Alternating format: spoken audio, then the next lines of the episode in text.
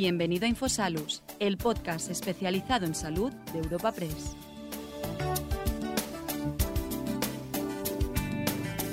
Comenzamos un nuevo capítulo del podcast de Infosalus, el portal de noticias sanitarias de la agencia Europa Press. En esta ocasión te ofrecemos un evento realizado en colaboración con Novartis que lleva por título Avances en el cáncer de mama, desde el diagnóstico a la medicina personalizada. El encuentro ha sido inaugurado por la directora médica de Novartis Oncology Spain, Reyes Calzada, y hemos contado con la participación de la doctora Eva Ciruelos, coordinadora de la unidad de mama del Hospital Universitario 12 de Octubre y de HM Hospitales, y vicepresidenta de Solti, el doctor Federico Rojo, jefe del Servicio de Anatomía y Patología Molecular del Hospital Universitario Fundación Jiménez Díaz, la doctora Josefina Cruz, médico adjunto de Oncología, especialista en cáncer de mama y sarcoma en el Hospital de Canarias, y de Pilar Fernández, presidenta de la Asociación de Pacientes con Cáncer de Mama Metastásico. Presentando y coordinando esta cita, escuchamos a la redactora jefa de la sección de salud en Europa Press, Eva Concha. Que dé cuenta o que dé mm, imagen de la importancia de lo que vamos a hablar hoy. El cáncer de mama ha superado por primera vez al cáncer de pulmón en número de diagnósticos en el mundo, con 2,26 millones de casos el año pasado, según datos de la Organización Mundial de la Salud. En España se, se, mm, diagnostican entre 34.000 y 35.000 casos al, año de cáncer de mama y es el, eh, más diagnosticado en mujeres. Eh, de hecho, según las estadísticas, una de cada ocho mujeres tendrá cáncer de mama en algún momento. Y además, eh, los diagnósticos siguen creciendo, entre otras cosas, debido al envejecimiento de la población. En el otro lado de, la moneda, en la otra cara de la moneda, están los avances de los que vamos a hablar hoy con nuestros, con nuestros ponentes. Unos avances que están suponiendo prácticamente una revolución, que ya estamos inmersa en ella, por, no solo en, en diagnóstico, sino también en tratamiento con las nuevas, eh, los nuevos diagnósticos o las nuevas terapias dirigidas, eh, que, bueno, que están permitiendo eh, una mejor, un mejor tratamiento, una mejor calidad de vida y unas terapias personalizadas, que es lo que vamos a hablar hoy con nuestros ponentes. Para ello, para hablar de lo que tenemos, de lo que va a venir, de lo que nos espera, de, las- de lo, que, bueno, lo que deberíamos arreglar, lo que nos falta, vamos a hablar hoy con cuatro ponentes que tenemos en la mesa y que paso ya a presentar.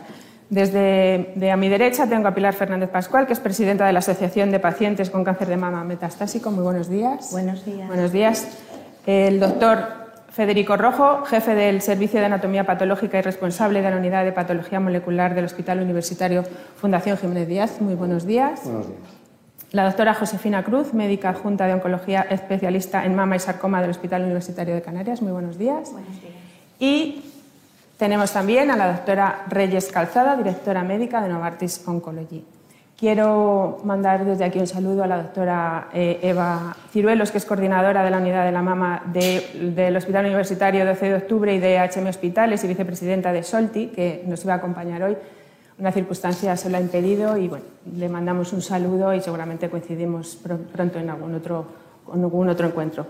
Ya antes de, de pasar con el coloquio, le voy a dar la, la palabra a la doctora Reyes para que nos bueno, inaugure y nos dé unas palabras desde la atril, cuando quiera. Pues muy buenos días a todos y muchas gracias por acompañarnos en este encuentro de avances en cáncer de mama desde la parte de medicina de precisión, desde la parte del diagnóstico hasta la parte de la medicina personalizada. Gracias a Europa Press, a Eva Concha por su amable invitación.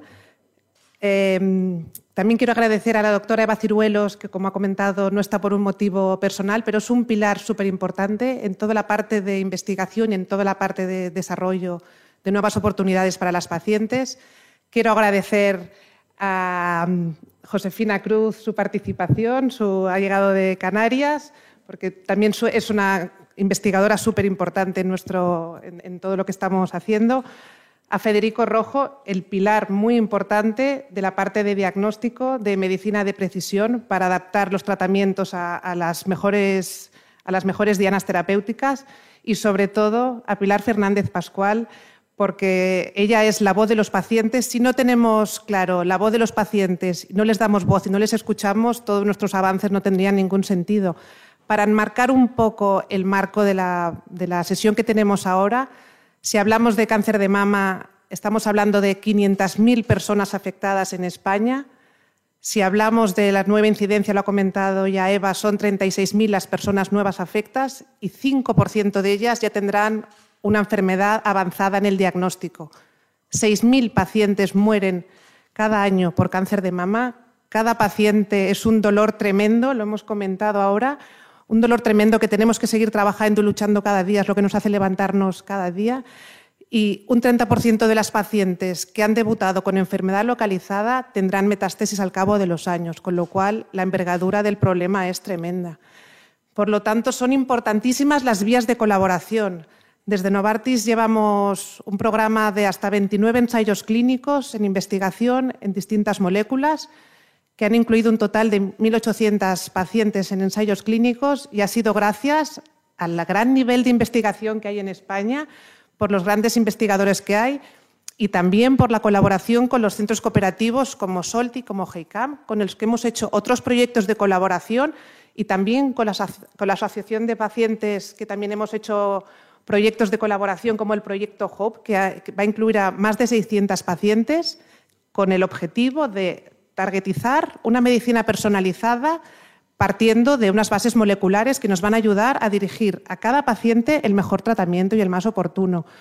Con lo cual ya damos paso a, la, reunión y sin más agradecer sobre todo la voz de, los, de las pacientes que es la que nos hace que nos levantemos cada día con el impulso de seguir trabajando porque necesitamos seguir trabajando y avanzando en esta patología. Muchas gracias. Gracias, Reyes. Mientras recuperas tu sitio en el, en el coloquio, voy a recordar antes de comenzar que las personas que nos estáis siguiendo a través de Internet podéis hacernos llegar las preguntas que, os, consideréis oportunas a, los ponentes a lo largo de todo el encuentro en, bueno, en, la caja que aparece debajo de, del directo. Eh, empezamos ya, si os parece. Había pensado, doctora, eh, que nos comentaras un poco para contextualizar un poco la situación, cuál es la situación real en nuestro país del cáncer de mama.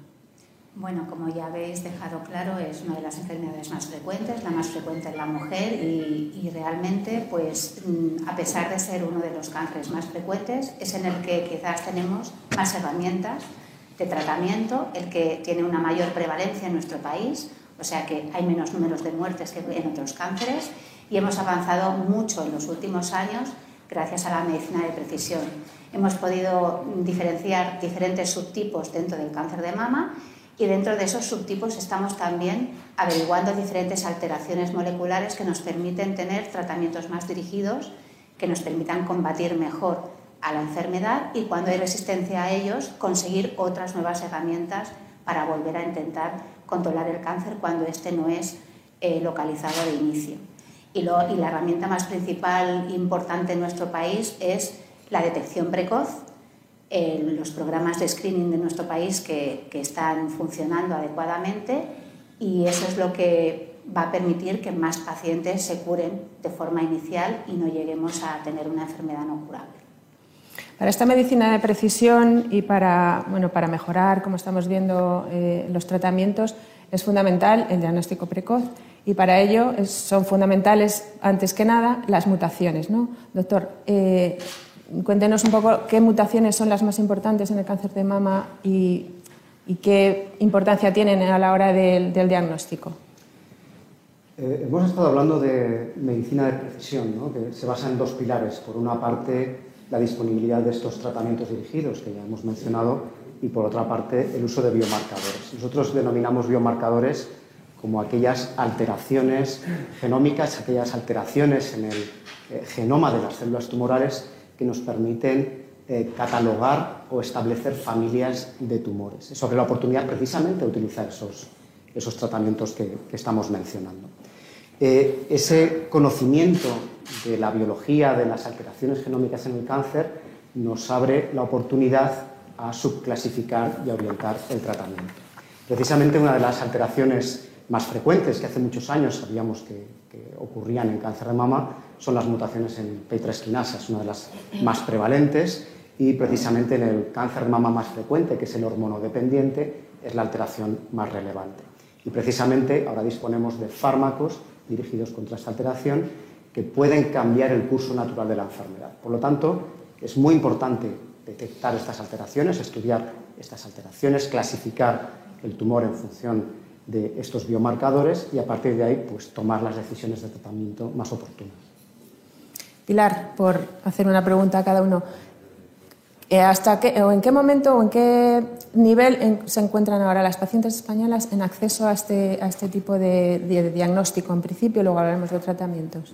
Bueno, evidentemente la oncología personalizada y, más concretamente el diagnóstico molecular y las nuevas terapias que, permiten actuar sobre los genes y las proteínas defectuosas que, ocasionan el cáncer eh, inicialmente y posteriormente la progresión están consiguiendo que los pacientes tengamos una mayor supervivencia y, mucha más calidad de vida, al minimizar también los efectos secundarios.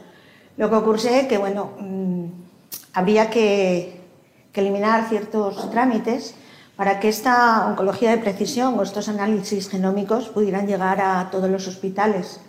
Eh, sabemos que en algunos hospitales importantes ya se están realizando, pero en otros solamente se realizan en casos muy concretos de, bueno, ellos los hablan de tumores raros. Y bueno, en este sentido, igual que en otros muchos que venimos reclamando, también necesitamos que haya cierta equidad tanto eh, en el acceso a nuevos métodos de diagnóstico como a tratamientos más innovadores.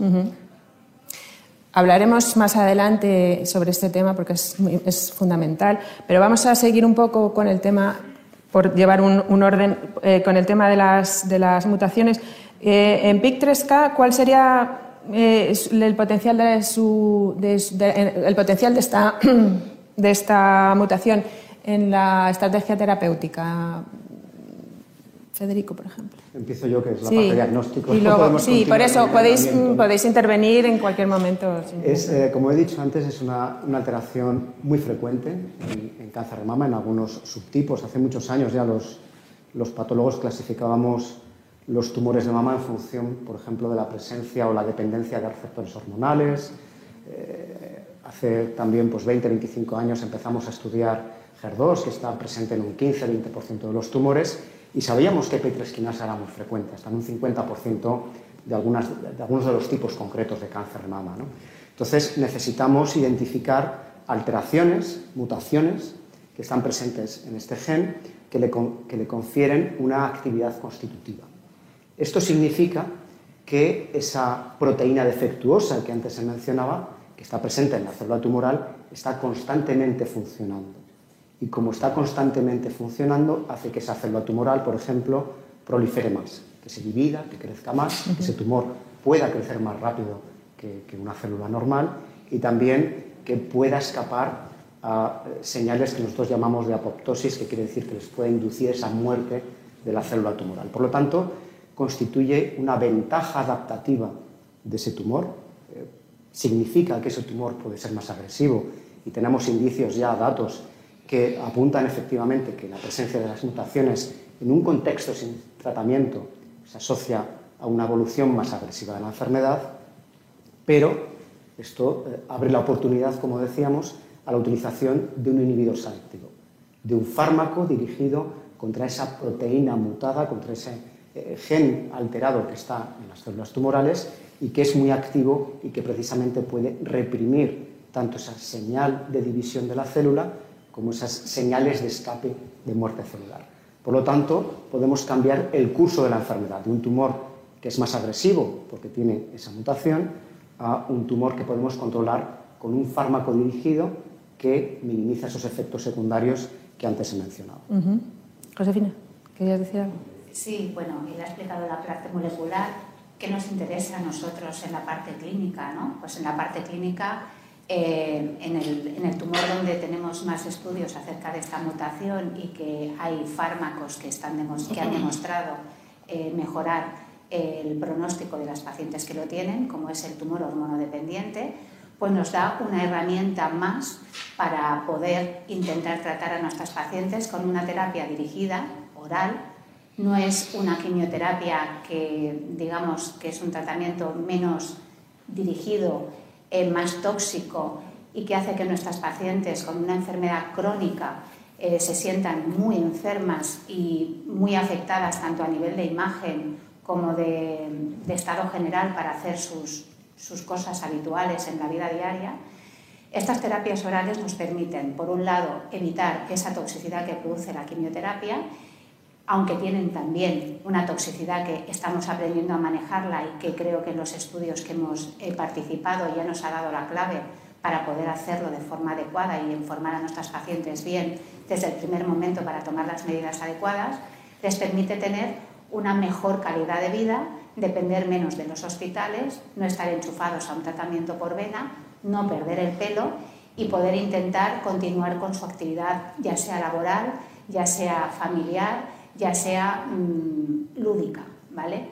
Eh, y la verdad es que ya hemos conseguido eh, que demostrar que aparte de, los tratamientos que ya tenemos muy buenos en enfermedad hormonodependiente, es una añadir más que consigue doblar el tiempo en que la enfermedad no progresa con respecto a la terapia hormonal sola no acompañada de este fármaco. Y eso creo que es una revolución muy importante mm. a la hora de mm, ponernos en el lugar de, las pacientes que tienen esta enfermedad. Y además, perdona, creo que abre más caminos a otros subtipos que, como ha dicho el doctor Rojo, no solo en la enfermedad hormonodependiente está presente esta, esta mutación y que la investigación supongo que irá avanzando en esos otros subtipos o en otros tumores que también tengan esas mutaciones. O sea que da pie a tener un, un valor en el futuro mayor y no solo en, el subtipo en el que ahora ya tenemos la demostración de que es un fármaco útil. Hablaremos ahora de fármacos y de diagnóstico. Por rematar un poco esta parte más científica, digamos, de mutaciones y demás, Reyes, ¿podrías comentarnos tú que además estás en, digamos, en, el meollo? ¿Cuáles son las investigaciones o cuántos son los avances que tenemos ahora en esta, en esta, en esta parte de, de la investigación? Para contextualizar también un poco el origen, Mm, se vio ya, o sea, el, conocimiento de la vía de P3K en distintos tumores se conoció en el año 2000. Eh, nosotros empezamos a investigar más en la vía de mTOR al inicio de los años 2000. En el 2006, de 600 moléculas, se desarrolló una que podía tener interés eh, en esta vía de P3K, pero como comentaban, el perfil de toxicidad no era el adecuado, con lo cual se eliminó eso. Eso llevó a un poco de Fustre por todo el trabajo que se había llevado a cabo. El mundo de la investigación de los fármacos es un mundo de altibajos. Descubres una molécula que parece súper efectiva y luego el perfil de toxicidad no es adecuado. Queremos dar más supervivencia, pero con buena calidad de vida, con lo cual ese fármaco lo desterramos y seguimos incansables investigando. Ah, encontramos una isoforma, la isoforma alfa, que era la que tenía eh, interactuaba con el metabolismo de la glucosa, eh, hacía que la glucosa se convirtiese en energía, con lo cual, bloqueando esa vía, eliminábamos pues, lo que comentaba él, eh, la mayor supervivencia tumoral y la duplicación de las, de las células tumorales, con lo cual esa vía nos fue bien. El perfil de toxicidad se aprendió a conocer, un perfil de toxicidad pues, posiblemente también ligado a temas relacionados con la glucosa, y llevamos a cabo un desarrollo clínico con esa molécula, pero también estamos llevando desarrollo clínico también en la parte de mama y de otras patologías, o sea, la parte de PI3K en otros tumores o incluso en enfermedades benignas, pero que son devastadoras, como por ejemplo la enfermedad PROS de los niños con crecimientos de megalias, o sea, ahí es una vía también clara, o sea, no porque una enfermedad sea menos prevalente no tenemos que ir por ella, sino que actuar en función de, de dianas y de que vemos que es eficaz y por otro lado, tomar ventaja de las cuatro plataformas que tenemos de terapia dirigida, de inmunoterapia, las Carticel en un futuro en oncología, es la pregunta que hacen todos los oncólogos, ¿cuándo llegarán para oncología? Esperemos que lleguen próximamente y todo el tema de radioligandos, que también es, es un futuro súper prometedor, más combinaciones de distintas vías moleculares y de distintas vías de señalización va a hacer que podamos eh, contribuir mucho más al desarrollo del cáncer de mama avanzado y de otras patologías relacionadas. Vale, pues vamos ahora a, llevar un poco el tema más a que sea lo que le interesa realmente al paciente, ¿no? que es el diagnóstico, el tratamiento y demás. Eh, empezamos por el tratamiento. Doctor, por favor, explíquenos qué es el diagnóstico molecular. Hemos hablado antes de los, de los biomarcadores. Explíquenos un poco en qué consiste para, bueno, para que se sepa bien. Eh, lo, que hemos hecho los patólogos y, cómo tipificamos las enfermedades es eh, valorar la arquitectura de las células tumorales. Nosotros observamos en el microscopio cómo es ese tumor y a partir de ahí determinamos lo primero, si es cáncer o no, y después añadimos una serie de biomarcadores que nos definen familias de tumores. Uno de los biomarcadores que llevamos muchos años trabajando son los receptores hormonales que ya hemos mencionado, de estrógeno y progesterona, el HER2, que también lo, hemos comentado, y eh, ahora añadimos, al menos en enfermedad metastásica, en tumores hormonodependientes, PI3 quinasa. ¿Cómo estudiamos PI3 quinasa? Nosotros obtenemos el DNA del tumor a partir de esas muestras del tumor, ese tejido tumoral que nosotros observamos en el microscopio y analizamos la secuencia. Comparamos la secuencia de DNA de ese tumor frente a una referencia. Si tiene un cambio en la secuencia, eh, nomenclamos, es decir, eh, establecemos qué importancia, qué significado tiene ese cambio en la secuencia de DNA y eh, llegamos a identificar las mutaciones. Sabemos que hay ciertas mutaciones que tienen esa consecuencia que hemos dicho de ventaja para el tumor y sabemos que esas mutaciones son las que se benefician de un bloqueo selectivo. Por lo tanto, ahora en el diagnóstico del cáncer de mama hormonodependiente en la paciente con una enfermedad metastásica, estamos obligados a aportar esa información para prescribir un tratamiento y tenemos que decir cómo es el estado de ese gen. ¿Está mutado? ¿No está mutado? ¿Qué mutación tiene? E incluir esa información en el diagnóstico, en, el, informe que eh, se discute en el comité multidisciplinar eh, para que el oncólogo pues, tome la mejor decisión de tratamiento. Esto eh, está ya disponible, ¿hasta qué punto está disponible en nuestro país? Josefina, por ejemplo. Bueno, mm, yo creo que de, momento de forma difusa creo que no lo está la, detección de, la mutación. Lo hablábamos antes, ¿no? Que hay cosas. Mm, bueno, nosotros supongo que en su centro y en el mío pues hemos tenido la suerte, él sobre todo porque está en un centro de, aquí en Madrid, yo vivo en Canarias, pero a pesar de ello intentamos también contribuir en la investigación hemos estado con el desarrollo de la investigación de este fármaco y con lo cual nos hemos preocupado de intentar tener la determinación de P3K de forma precoz y también la tenemos disponible, pero es verdad que no está de forma centralizada como los receptores o el ER2, que ya son algo habitual en los servicios de anatomía patológica cuando se describe un tumor en la biopsia o, en, o cuando se extirpa el tumor de, de esa paciente y es algo que ahora tenemos que intentar mm, llevar a cabo, ¿no? que todos los hospitales dispongan de la posibilidad de hacer la mutación porque habría que hacerla, como ha dicho el doctor Rojo, desde que sabemos que tenemos una paciente hormonodependiente con un cáncer avanzado, para darle esa opción de tratamiento. Sí, eh, yo tengo el dato aquí que el 60% de los fármacos que se registran ya se asocian a un biomarcador y buena parte de los aprobados por la Unión Europea contienen un biomarcador genético en su ficha y sin embargo esto todavía eh, eh, estamos viendo que no existe. Yo creo, me parece haber leído por ahí que en, Cantabria sí que está desarrollado, pero no está disponible en todas partes.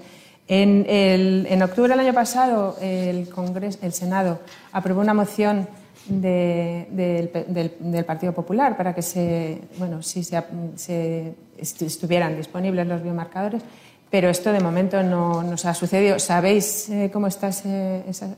Eh, realmente tenemos una laguna en, esta, en, este diagnóstico molecular o en el acceso a, los biomarcadores, ¿no? sobre todo cuando hablamos de biomarcadores basados en el estudio de, DNA del tumor, por ejemplo.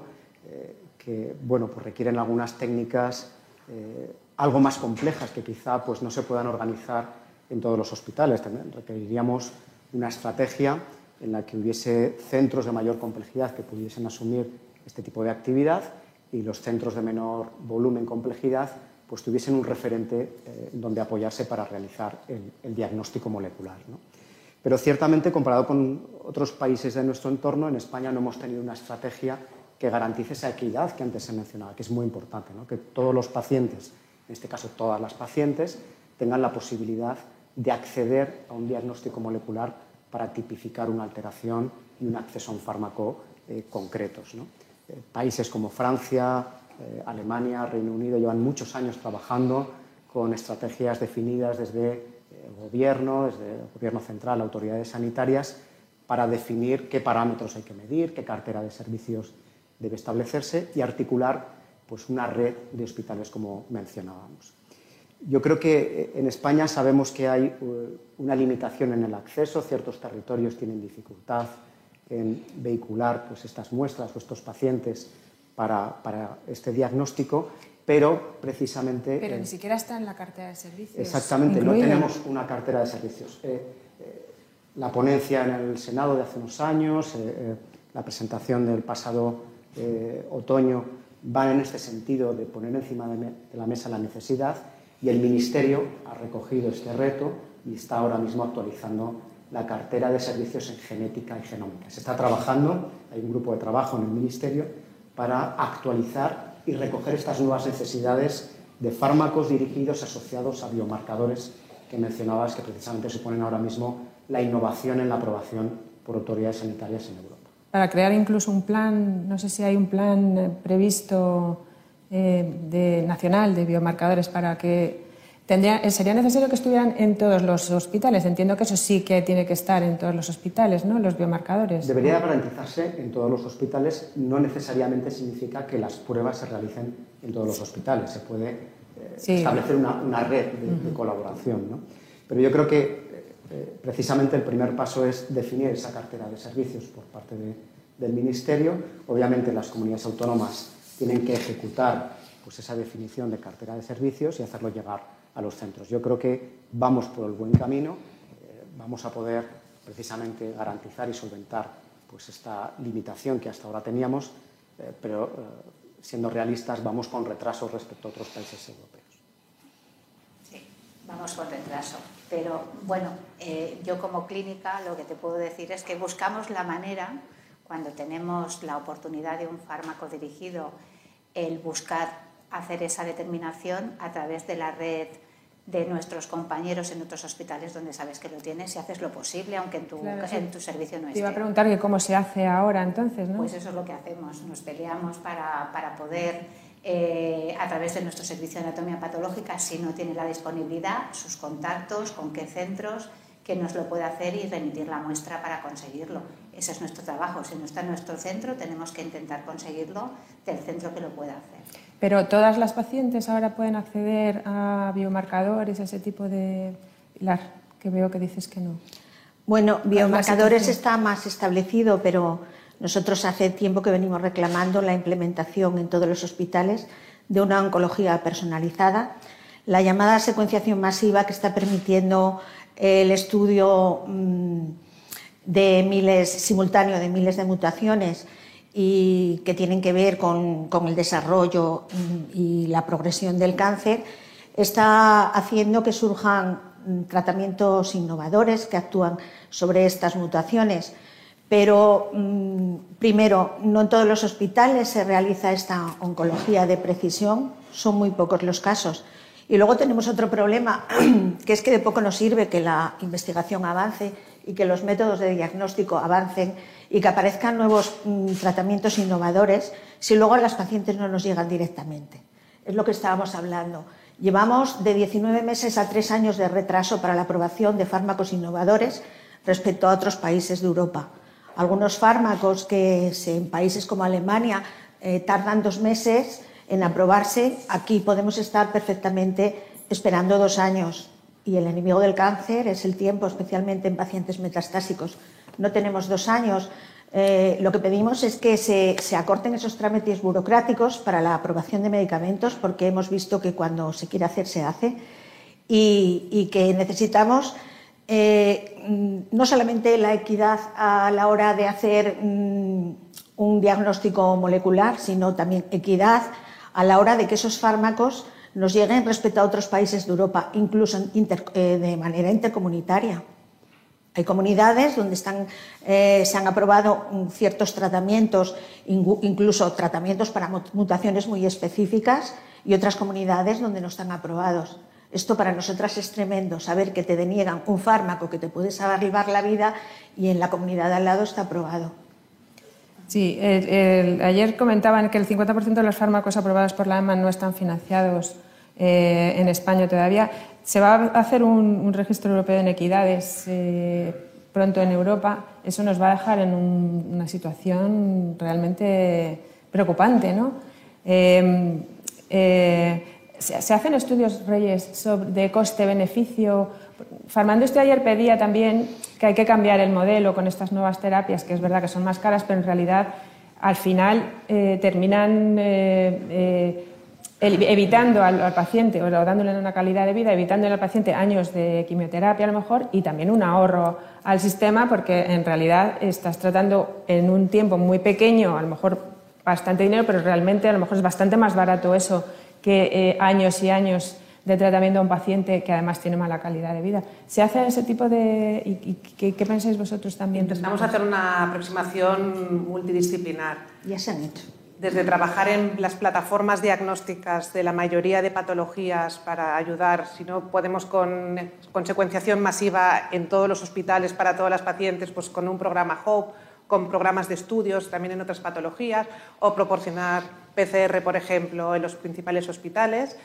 Y a lo largo del ciclo de todos los productos intentamos ver los puntos donde evidentemente podemos producir un ahorro y una eficiencia en el sistema y hacemos estudios farmacoeconómicos y los ponemos a disposición o hacemos estudios de, real, de práctica clínica en la vida real a ver mm, cuánto podemos impactar a nivel de ahorro, pero sobre todo también temas de calidad de vida y, temas de, aumento de, de supervivencia. Intentamos hacer una aproximación holística a la patología, para intentar también ayudar en los, en los puntos del sistema donde hay mayor dificultad. Yo quería decir, cuando hablamos de la necesidad de implementación de oncología personalizada en nuestros hospitales, desde el punto de vista de las pacientes, que es lo que reclamamos, que, que, la oncología personalizada no solamente tiene beneficios clínicos, sino que también tiene beneficios económicos para nuestro sistema de salud. De hecho, ya hace muchos años que se viene hablando, eh, se realizó un estudio coste-eficacia, yo creo que fue en el Congreso, en la reunión de ASCO del año 2012, el doctor Belda y su equipo ya presentaron un estudio donde a través de un grupo de pacientes de cáncer correctal metastásico se utilizaban, mm, utilizando oncología de precisión en primera línea, eh, se llegó a demostrar que se podía ahorrar hasta 150.000 euros por año ganado de vida. El doctor Belda decía que si se personaliza eh, al máximo, estaríamos ahorrando costes importantes al Sistema Nacional de Salud.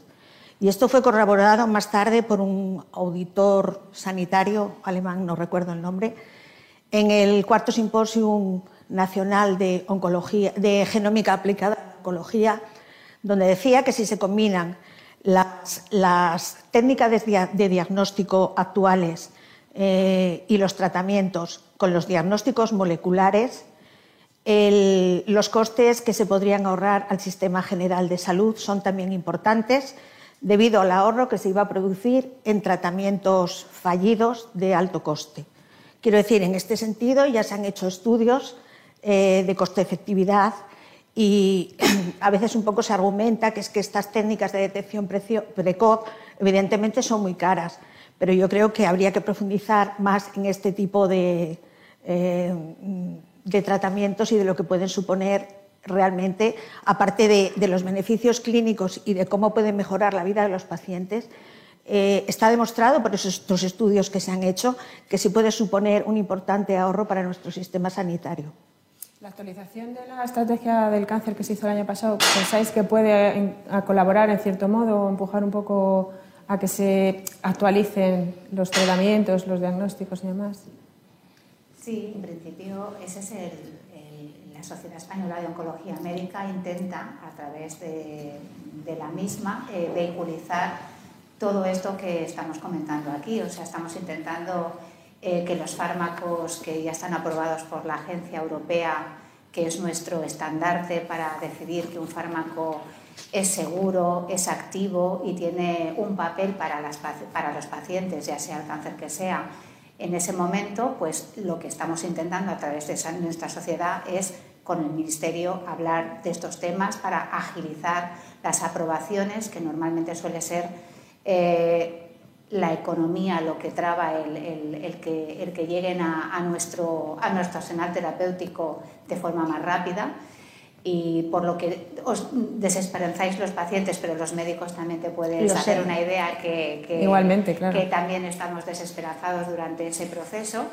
Y con respecto al diagnóstico, creo que también es muy importante eh, lo que se está haciendo ahora para llevar a cabo que tengamos las herramientas diagnósticas adecuadas para poder ejercer nuestro tratamiento de forma más dirigida mm, y hacerlo de la mejor manera posible. Y eso, evidentemente, cuando tú haces un tratamiento eh, lo más precoz posible, el, el mejor, el principio, siempre hay un coste menor, tanto para el paciente en cuanto a tratamientos que no le sirvan para nada, que eso tiene también un coste, porque ponemos tratamientos, no sirven, gastas dinero y gastas toxicidad y calidad de vida. y vida de la paciente que tampoco va a poder hacer su trabajo y que eso también entra dentro de los costes que puede tener el tratar una enfermedad.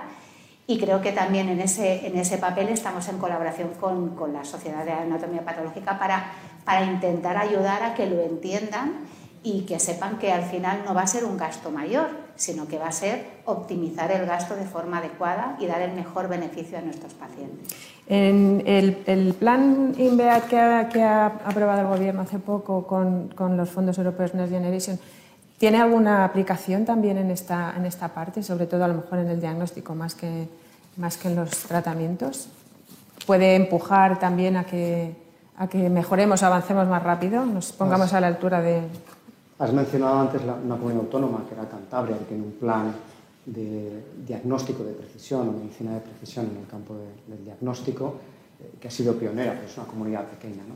Hay otras iniciativas, otras comunidades autónomas, Cataluña, Valencia, quizás sean de las más avanzadas, que han iniciado también programas de utilización de plataformas que se mencionaban secuenciación masiva, caracterización de biomarcadores en pacientes oncológicos, que de alguna forma se nutren de fondos europeos ahora mismo que hay, que hay disponibles. ¿no?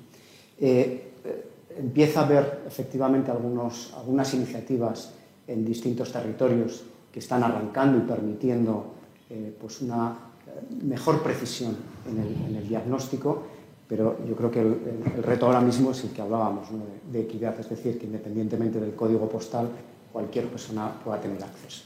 Es cierto que para la alteración que estamos hablando hoy, que es, que es P3 en cáncer de mama, pues eh, hemos articulado estas guías, eh, gracias también al apoyo de, la industria, que pueden garantizar el diagnóstico a la mayoría de las pacientes, pero indudablemente esto requiere una organización eh, a nivel de autoridades sanitarias, que es precisamente lo que estamos hablando.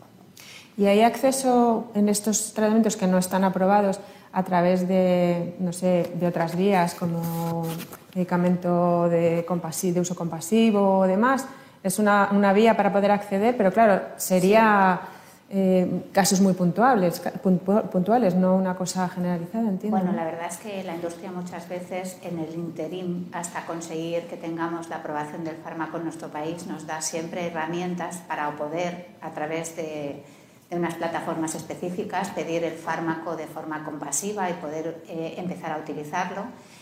Y en otras ocasiones, cuando no está abierto este programa, el problema es que si quieres pedir el fármaco, lo tienes que pedir por uso de medicación extranjera al precio del país que está en ese momento eh, eh, posible conseguirlo y es mucho más difícil porque en nuestro entorno, en teoría, si no está aprobado en nuestro país, no nos lo permiten nuestras nuestros hospitales el, el solicitarlo de forma abierta, eh, porque, bueno, sería una inequidad, ¿no? O sea, yo intento conseguirlo y lo pago con fondos de un hospital y otro paciente que, que su médico pues no lo ha pensado o en su centro pues no se lo permiten, no tiene la oportunidad de tenerlo. Entonces, cuando está aprobado en nuestro país, en teoría todos tenemos acceso al mismo según la ficha técnica del fármaco que se ha aprobado.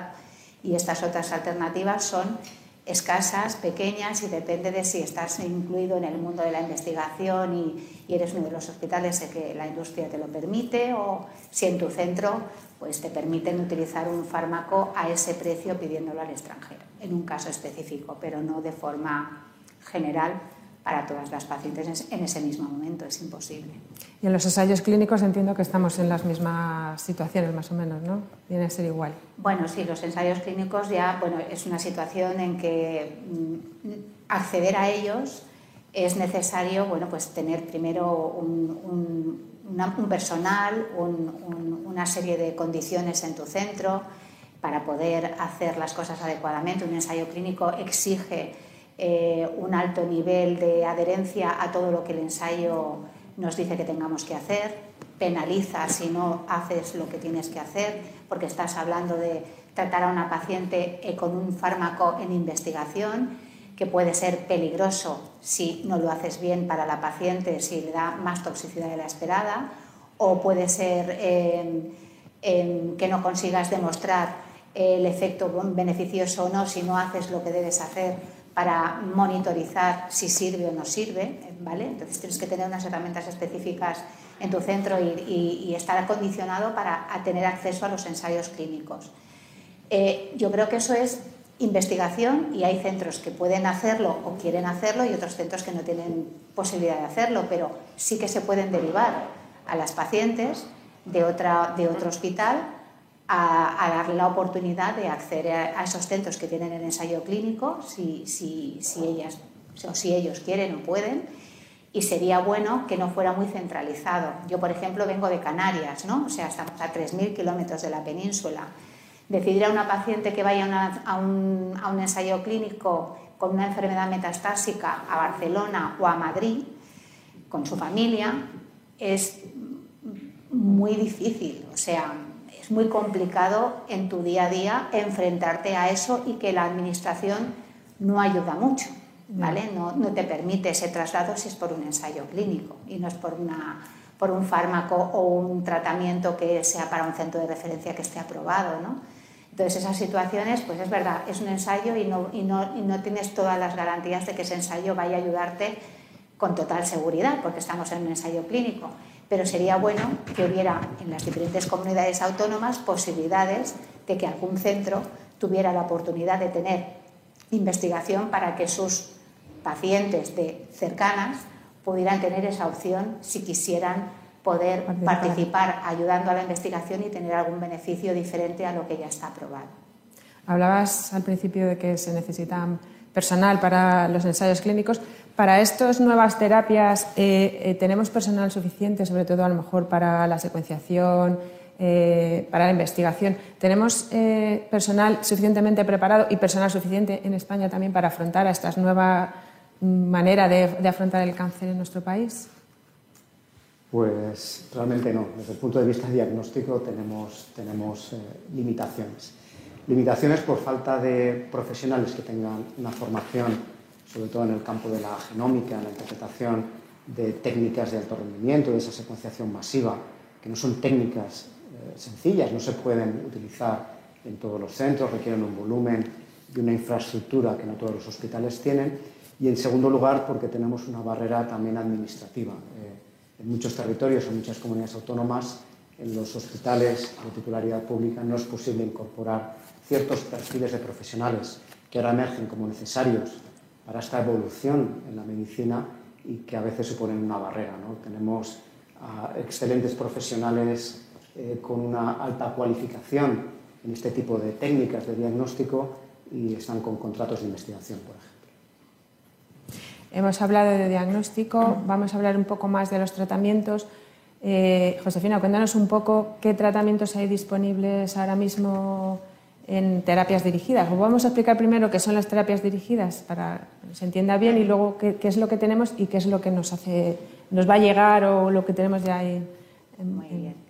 Eh, la verdad es que terapias dirigidas pues tenemos desde hace años, ¿no? La terapia dirigida más antigua que tenemos es la terapia contra los receptores hormonales, ¿no? O sea, es una de las primeras terapias contra el cáncer de mama que se demostraron desde principios del siglo XX y que, y que, ha dado sus frutos durante todos estos años y que es la más antigua. O sea, el, hacer, eh, el tener un marcador como es eh, la expresión de los receptores, pues nos hace tener unos fármacos dirigidos hacia ellos que son los tratamientos hormonales.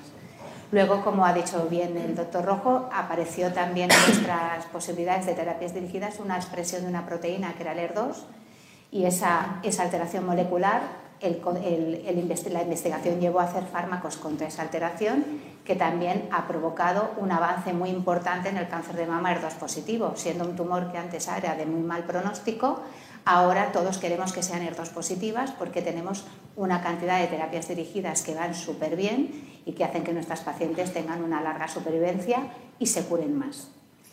Y ahora en este momento, pues eh, con, la, llegada del, estudio de, de, las mutaciones de PI3K y su papel pronóstico de peor evolución del tumor y el haber tenido la posibilidad de encontrar un fármaco que sea activo en el desarrollo de sus estudios de ensayos clínicos, como, como son los inhibidores de PI3K, pues nos ha dado otra alternativa también importante de cara a mejorar eh, la posibilidad de tratar a las pacientes con esta nueva terapia oral que además ha sido desarrollada en tumores hormonodependientes cuando ya ha fracasado la primera terapia, que, es la primera que hacemos en cáncer de mama metastásico. Esto ha supuesto pues, que estas pacientes tengan eh, el doble de tiempo eh, de control de su enfermedad, una media de un año, con respecto a la terapia hormonal habitual que estábamos administrando, que llegaba escasamente a seis meses como mediana de tiempo que duraba eh, esa posibilidad de tratamiento. Y además también en el estudio pivotal se ha visto que esas pacientes se retrasa casi un año el que tengamos que utilizar la quimioterapia porque ya hayamos agotado los tratamientos hormonales. Con lo cual, lo que hablábamos antes de mejor calidad de vida, de evitar un tratamiento más agresivo que además eh, suele dar más efectos secundarios visibles de cara al día a día de las pacientes. Y además también eh, esta terapia pues, nos permite, eh, como hemos dicho antes, abrir otros campos, otras puertas en otras subtipos de cáncer de mama o en otros tipos de tumores que, podamos avanzar también sabiendo que ha funcionado eh, como está funcionando en el, en el, subtipo de cáncer de mama hormonodependiente.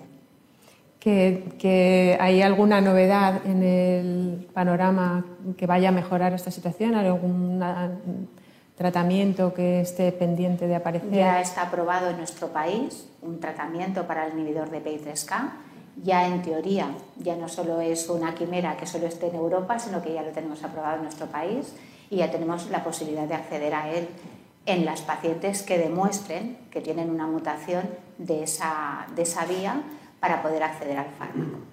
Pilar, ¿y cuántas pacientes, eh, tenemos cifras de cuántas pacientes en España pueden acceder ahora mismo a este tipo de, terapias? Mm, pues eh, volvemos a lo mismo. Para acceder a estas terapias innovadoras, primero hay que acceder a los diagnósticos moleculares y, realmente mm, pues no se puede acceder en todos, los, en todos los centros. Esto es lo que venimos solicitando, por eso hablamos de que se realicen estudios de coste-efectividad, porque estamos convencidas de que si se personaliza al máximo, estaríamos dentro de los umbrales mm, de coste-efectividad asumibles por nuestro sistema sanitario. Y en este momento pues, se les está privando a muchas pacientes de la oportunidad de acceder a estos fármacos innovadores si no se les realizan estos análisis genómicos. Sí que es cierto que hay muchísima gente que se está beneficiando ya. Eh, tengo que decirlo que la investigación ha avanzado muchísimo. Quiero decir, no, no es que digamos no se está avanzando, hay pasos súper importantes si no, muchas pacientes como yo no estaríamos aquí. Si a mí me hubieran detectado una metástasis hace 10 años, hoy no estaría aquí con vosotros. Reconocemos el avance de, las, de las nuevas terapias, de la oncología de precisión, que es importantísimo, y de los avances en investigación. Yo creo que tenemos los mejores investigadores, tenemos los mejores hospitales, y aquí solo hay un problema, que es financiación financiación y que se utilicen esos recursos debidamente, que se hagan estos estudios a los que me refiero, porque muchas veces, como se comentaba aquí, eh, se cree que esto supone un coste, importante y a veces no solamente no es un coste importante, sino que puede reportar beneficios económicos, además de mejorar que los tratamientos funcionen y, y la calidad de vida y la supervivencia del paciente. Reyes, hablaba ahora mismo de, que tenemos los mejores investigadores. Es verdad que muchas veces se piensa que la investigación viene de fuera y nosotros simplemente compramos los tratamientos o los adaptamos, pero ¿cómo está la, la situación de la investigación en España? Pues la verdad es que gracias a contar con los grandes investigadores que he comentado que tenemos, en muchos estudios de desarrollo clínico hemos sido los segundos de reclutamiento a nivel mundial, lo cual la verdad es que es fantástico porque permite el acceso a las pacientes antes de que, el fármaco esté aprobado. Eh, la, la, perspectiva del ensayo clínico ha cambiado radicalmente en los últimos años. Partíamos de un modelo de intentar fármacos blockbuster que sirviesen a todo el mundo sin especificar las características de cada paciente, a un modelo absolutamente de medicina personalizada y de buscar el fármaco para un subgrupo pequeño de pacientes, lo cual a nivel logístico nos dificulta bastante la investigación posiblemente la, encarezca a nivel de, lo que son los costes y los recursos a nivel de laboratorio, pero no por ello no podemos dejar de hacerlo y contribuir con, el, con, el, sistema sanitario. Y la otra cosa que iba a decir, ahora se me ha pasado, pero iba relacionada con, con que uno de cada... Hay dos tipos... Los ensayos clínicos pueden ser al inicio, las fases 1, que es la primera vez que estás probando el, el fármaco, eso es muy buena alternativa para pacientes que no tengan ninguna otra, ninguna otra posibilidad. Uno de cada cuatro estudios en España viene de, Novartis, lo cual nos, nos da una gran satisfacción para esos pacientes que lo pueden recibir. Y luego para los ensayos ya fase 3, donde ya el fármaco ha demostrado eficacia y seguridad y ya es el ensayo de registro, intentamos hacer una distribución geográfica por todo lo que comentaban antes. O sea, intentamos que, que haya un hospital al menos en cada comunidad autónoma o que pueda ser fácil de referir a los pacientes de hospitales de, a los hospitales de referencia para que puedan tener acceso a esa molécula antes de que se comercialice. Y luego los programas de uso compasivo que ya, que ya hemos comentado. Con lo cual, desde la parte de desarrollo clínico, el resumen sería cambio de modelo para todos los pacientes a un modelo muy adaptado a medicina personalizada en función de la diana molecular y de los subtipos de pacientes, intentar traer el máximo de fases tempranas gracias a que tenemos unos centros investigadores súper potentes y tener acceso a moléculas que son la última solución para los pacientes y en los fases 3 intentar una distribución geográfica porque ya podemos contar con más centros y como he comentado somos el segundo país de reclutamiento en muchas de estas moléculas y patologías. Bueno, y hay que agradecer a las pacientes, que son las que deciden hacernos caso, creer en nosotros, creer en, el fármaco, creer en sus oncólogos, creer que les vamos a ayudar y, a pesar de que el fármaco a veces van bien y a veces no van bien, no, se, comprueba esa efectividad. Pero es verdad que sin ellas o sin que los pacientes quieran colaborar en los ensayos y se pongan en manos de, sus oncólogos investigadores y del fármaco en sí que les, que les estamos ofreciendo, tampoco podríamos ser eh, tan buenos reclutadores en nuestro país, o sea que les tenemos que agradecer que crean en nosotros, en la investigación. Totalmente, es un altruismo sobre todo en las moléculas al inicio, porque sin, sin ellos no podemos... sería imposible. y desde los hospitales, mm, desde vuestros centros, ¿qué creéis que, que habría que hacer para mejorar el acceso a la, siempre la investigación en España? siempre hay quejas por parte de, los científicos. ¿no? Entonces, ¿qué creéis vosotros que podría, se podría hacer ¿no? para mejorar desde vuestros ámbitos? Bueno, yo, mm, sobre todo, eh, el servicio de anatomía patológica de mi hospital mm, van siempre muy escasos de todo, por ejemplo, ¿no? O sea, siempre nos hablamos de los fármacos, pero el pilar para decidir lo que vamos a hacer son ellos, los que nos diagnostican, los que nos dan eh, las mutaciones, los que nos dicen todo, todo, todo, del, todo del tumor para poder nosotros decidir qué hacer. ¿no? Y eh, creo que nuestro mayor, como lo ha dicho antes el doctor Rojo, es esa parte, o sea, los servicios de diagnóstico están todavía mm, no a la vanguardia como en otros países y necesitamos ese pilar para hacer las cosas bien. Sin ellos mm, no podemos tomar las decisiones adecuadas en nuestro día a día. Y nuestro día a día no es un paciente, son muchos. ¿no? Entonces creo que esa es en mi centro lo que a mí me gustaría que tuviera mayor, eh, mayor evolución y evidentemente siempre nos falta personal, eso siempre.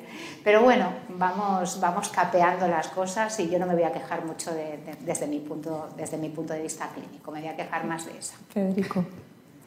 Bueno, hemos hablado de tres actores. ¿no? El principal, que, que, ya hemos mencionado, es el altruismo de la sociedad española, ¿no? de las mujeres, de las pacientes, que siempre colaboran en, en el desarrollo de la investigación. El segundo es la excelente calidad de los investigadores, investigadores clínicos. Realmente tenemos que ser conscientes de que la calidad de la oncología española está en lo más alto a nivel mundial. Eh, siempre España es uno de los países referentes en investigación en, oncología, pero obviamente pues tenemos que ser conscientes de las limitaciones de recursos. ¿no? Ya hemos mencionado algunas, indudablemente pues, eh, en el campo del diagnóstico, eh, la dificultad para incorporar algunos profesionales, esa precariedad en la ciencia que todos, que todos conocemos, el acceso muchas veces a, a inversiones en, equipos que pueden ser eh, costosos y a eso hay que añadir también pues, que eh, no hay patólogos en España. Hablamos muchas veces de déficit de profesionales, de médicos en algunas especialidades. La especialidad de anatomía patológica es una de las peores en España ahora mismo. ¿Por qué? No hay especialistas disponibles. ¿Por qué? ¿No, no, no gusta? ¿Quiere decir a los bueno, estudiantes? Hay, sí, hay, hay, dos causas fundamentales. La primera, que efectivamente no es una especialidad eh, prioritaria en las elecciones del programa MIR, que es el programa de formación de especialistas eh, en España eh, eh, no está en lo alto de la lista, por, por, quizá una de las razones sea que desde el punto de vista retributivo pues es de las que peor se pagan y esto siempre sí, es un es tema claro, ¿no? este... el, para poder llevar la vida. Y la segunda, que quizá el plan de previsión a medio y largo plazo en la especialidad no se ha diseñado adecuadamente. La edad media de nuestra especialidad es muy alta, está por encima de los 55 años. Hay pocos especialistas jóvenes, unido a una precariedad en el tipo de contratación que tienen y, eso hace que no sea atractivo desde el punto de vista de especialidad médica. Además tiene poca visualización y yo siempre no lo entiendo, porque como he dicho antes, sin ellos no somos nadie. O sea, no, pero a lo mejor no están de cara al paciente sí, y, y sí, entonces no, son muy desconocidos. No, no, se les ve, están claro. en la sombra, ¿no? Igual que radiología, cuando nos, eh, nos mide si ha habido respuesta o no, ellos tampoco también están en la sombra, pero también sin ellos vamos perdidos, ¿no? O sea, en la medicina o en la investigación o en la oncología, el oncólogo, vale, está ahí, pero necesitamos tanta gente detrás para que nuestro trabajo sea el mejor de cara a las pacientes que nosotros solos no podemos. En este caso estamos en la sombra dos veces. El radiólogo ve al paciente. Claro. Nosotros solo vemos la biopsia. Un, que nos un trozo manda del el paciente, ¿no? Un trozo del Y, paciente. y, doblemente en la sombra, porque habitualmente los servicios de anatomía patológica están en el sótano. Sí, sí. sí, es verdad. Bueno, pues vamos a ir, ir, finalizando ya porque ya se acerca la hora. Nos ha quedado claro el llamamiento a las autoridades sanitarias para que den un, un empujoncito más a, a, esta, a estas técnicas estos de, diagnóstico y de tratamiento que son tan importantes, que, nos están eh, explicando por qué y, y, de qué manera pues, benefician al paciente eh, y a su calidad de vida. Vamos a hacer, si os parece, una ronda final de conclusiones y, y con eso terminamos. Si quieres, empezamos por ti. Pilar, cuéntanos un poco una, una reflexión final, ¿no? un mensaje que nos quieras enviar. Bueno, pues eh, para nosotros es importantísimo que sigáis investigando, que contamos con vosotros, que nuestra esperanza y nuestras vidas están en vuestras manos y, que se pongan los medios, fundamentalmente que se pongan los medios. También aposta, apostamos por un abordaje multidisciplinar del cáncer, que es importantísimo en todos los hospitales eh, donde participen todos los profesionales, oncólogos, traumatólogos, anatomopatólogos, radiólogos, eh, incluso unidades de enfermería oncológica que venimos reclamando desde hace muchísimo tiempo, que no existen en prácticamente ningunos hospitales, para paliar los efectos secundarios de los tratamientos. No estamos hablando de cuidados paliativos al final de la enfermedad, que es lo que se suele hacer, sino que esos cuidados paliativos se realicen desde el principio, desde el principio para prevenir y combatir esos efectos secundarios. Las unidades de, de multidisciplinares oncológicas existen ya en algunos hospitales importantes, pero muy pocos, y normalmente están enfocadas al cáncer precoz. En estas unidades multidisciplinares normalmente se excluye un poquito a los pacientes con cáncer metastásico. Y sí que hay colaboraciones esporádicas entre profesionales de diferentes servicios, pero son más bien fruto de unas relaciones personales y de una colaboración voluntaria que de algo que esté establecido. Nosotros también queremos esas unidades multidisciplinares para pacientes metastásicos. Y la conclusión es que la oncología personalizada eh, y la medicina de precisión es el futuro para todos los pacientes, bueno, para, para todos los pacientes en general y especialmente para los pacientes oncológicos y que necesitamos que siga avanzando, pero que necesitamos poder acceder a esos diagnósticos moleculares y a esos tratamientos innovadores independientemente de la comunidad en, que en, la que reciba, en la que residas y en ese sentido, igual que en muchísimos otros, también solicitamos equidad interterritorial. Muchas gracias, Pilar. Federico, cuando quieras. Bueno, eh, continúo con la línea de, argumentación. ¿no? El, cáncer, el cáncer de mama, requiere un abordaje multidisciplinar para personalizar precisamente el, tratamiento, el manejo de la, de la enfermedad y de la, de la, paciente en este caso. Y dentro de esta personalización se requiere un diagnóstico de precisión, un diagnóstico que incluya esa caracterización de biomarcadores eh, molecular y tanto los profesionales como sobre todo pues, los pacientes, las pacientes, la sociedad tienen que ser conscientes de que debe ser exigible precisamente ese diagnóstico de precisión. Muchas gracias, Federico. Yo me quedo con el optimismo en el sentido de que ahora tenemos por fin una nueva herramienta contra el cáncer de mama, los niveles de, de PI3K que han llegado para quedarse, que nos van a dar muchas alegrías a nuestras pacientes. Aunque digamos que la mediana de tiempo en que la respuesta se puede producir es de un año, yo tengo el caso del ensayo pivotal, donde tengo una paciente en respuesta completa que ya lleva cinco años y medio tomando el fármaco. O sea que ahí queda eso. Todavía queda mucho camino, pero estamos en el, en el buen camino. Muchísimas gracias, Josefina.